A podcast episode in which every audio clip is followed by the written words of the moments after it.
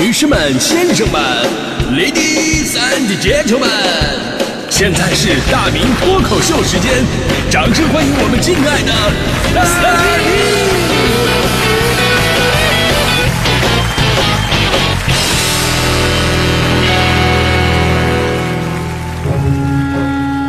明！好，欢迎各位来到今天的大明脱口秀，我是大明。呃，三幺五国际消费者权益日，很多的朋友啊都会纷纷总结这些年来买的都跟那些假冒伪劣、粗制滥造的东西。所以说呢，平时啊咱们一定得多读书、多看报，增长见闻，就能减少掉坑的次数。然而我非常的不幸啊，我本来呢是想通过多读书减少被坑的次数，但是我从小到大被坑的最多的都是因为买书。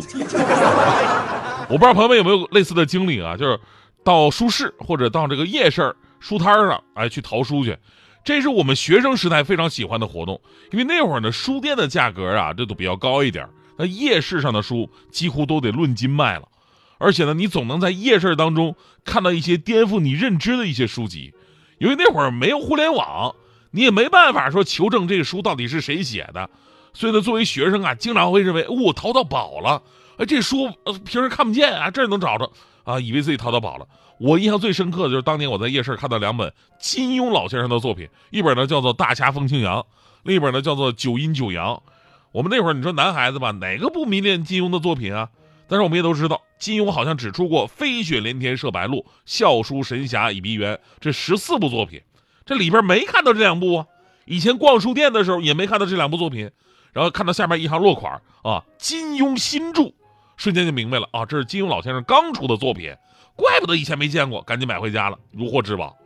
但是买回家一顿看呢，就觉得各种奇怪。首先，这个纸张特别的薄，字儿还特别的小，看得我差点对眼儿。里边净是错别字。当时年纪小，可能觉得是不是金庸老先生上岁数了，起笔忘字。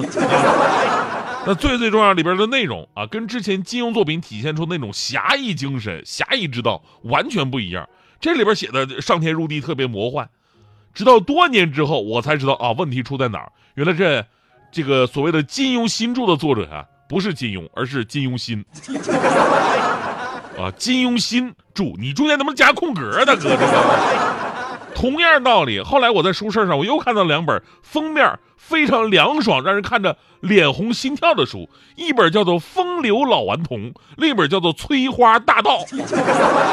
您光听这名字，我就特别想用批判性的眼光，我看看里边到底写的是什么。结果当时一看落款，上面写着“金庸巨著”，不知道肯定以为这个金庸老先生什么时候开始写的这种街头小报文学。也只有我有了上一次的经验，我能判断出这个作者的名字应该叫做金庸剧，所以这本书应该是金庸剧著啊。除了这个金庸老先生啊，《哈利波特》呢也是被蹭流量的重灾区。如果说金庸先生的每一部作品的第一个字儿连起来是一句诗“飞雪连天射白鹿，笑书神侠倚碧鸳”，那么 J.K. 罗琳的《哈利波特》一共七部作品，他们的第一个字儿连起来也是一句诗，哈哈哈哈哈哈哈哈！表达作者非常快乐的心境啊。这七部作品可能代表着很多呃朋友们年轻的一个童年了啊。这个我们细数一下吧，《哈利波特与魔法石》《哈利波特与密室》。哈利波特与，呃，阿兹卡班的囚徒，哈利波特与火焰杯，哈利波特与凤凰社，哈利波特与混血王子，哈利波特与死亡圣器，对吧？这一切，直到有一个网友买了一本叫做《哈利波特与半血期王子》的书，啊，半血期王子，呃，开头呢是哈利波特转学了。从这个霍格沃茨魔法学院呢，转到了另一个叫做东方武法学院的地方。这武是武术的武。于是这名叫做哈利波特男主角呢，放下了他的魔法棒，从一个法师变成了一个近战的战士，还练出了狂化技能，就是传说中的狂战士。你要不说，我以为这本书会是这个暗黑破坏神，你知道吗？不光是这一个网友啊，很多网友都买到过这本《哈利波特》，买到的时候非常兴奋，以为自己的童年得到了延续。看到中间也发现很多种种奇怪的地方，但大家伙呢也只是安慰自己，啊，这本书是中文的，那说不定是翻译的原因呢。也许那边的魔法翻译到咱们这边来就是这个狂化斗气呀。直到多年之后，他们跟我一样成长了，有了互联网，那么一查才知道自己的童年呢，一半都是活在盗版和冒牌作家的世界当中的，而且这种冒牌书还层出不穷呢。网友们总结了一下，他们分别买到过。《哈利波特与半血亲王子》《哈利波特与暴走龙》《哈利波特与黄金甲》《哈利波特与碧水珠》《哈利波特与大漏斗》《哈利波特与魔梦之城》《哈利波特与瓷娃娃》等诸多兄弟姐妹篇。这些盗版呢，要么是四处抄袭、融合拼贴，要么就是以极具想象力的姿态进行了极为本土化的创作。这种打着擦边球的书太多了，有的呢蹭作者，有的蹭内容，有的呢干脆蹭书名。之前有网友表示说自己买了一本《品中国女人》啊，你听这名《品中国女人》，回家看内容发现里边。跟女人一点关系都没有。仔细一看，这本书叫做《品中国文人》。就到这本书啊，那哥们为了卖的更好点，就把那个文呐写的跟连笔一样，就那个女一模一样了。封面再配上一些漂亮姑娘，谁看都眼拙呀。当然，这也得自我检讨一下，你没那贼心的话，也不会有贼惦记着你。当然了，刚才说那些打着擦边球的假冒伪劣，甚至是侵犯知识产权的书。而我们最常见的盗版书，其实就是内容跟正版是一模一样的，但质量天差地别。我不知道有没有朋友们，呃，就是正经的仔细对比过正版跟盗版的区别。有网友呢买了一本心灵鸡汤类的书，名字叫做呃智慧背囊，回去打算好好研读一下。这读的时候发现有点不太对劲儿。首先，这纸就跟我我小时候看那书一样，就纸质非常的薄。这纸非常薄啊，就有一毛病了，就是那边的字儿，就背面的字儿也能透到这边来看，就看着非常的累，而且呢，纸的颜色还发黄不洁白。最不能忍的就是有错别字，有的字儿印刷都不完整，错行，还有一整页的字儿都是相互错开的，有的字儿是颠倒的。总之就是很差。就在之后宁可买贵点也不买这种了，毕竟这年头你看本书多不容易呀。咱们说，在知识产权意识已经越来越强的今天。盗版书籍从来就没有销声匿迹过，相反，随着电商还有视频平台的发展，盗版书的活跃空间甚至还越来越大了呢。哎，你现在经常可以在各大电商平台或者视频平台看到有一些原价五六十块钱的书，动不动就什么九块九包邮，还还有比这还便宜的。啊，我跟你说啊，就是有网友就看到了，就是细数了一下，在某些直播间里边，大批量的图书低价售卖，《三体》《三体》一共三本啊，十二块七毛钱。四大名著，四大名著首先是四套，那每一套多少本咱就不说了，加起来五块钱。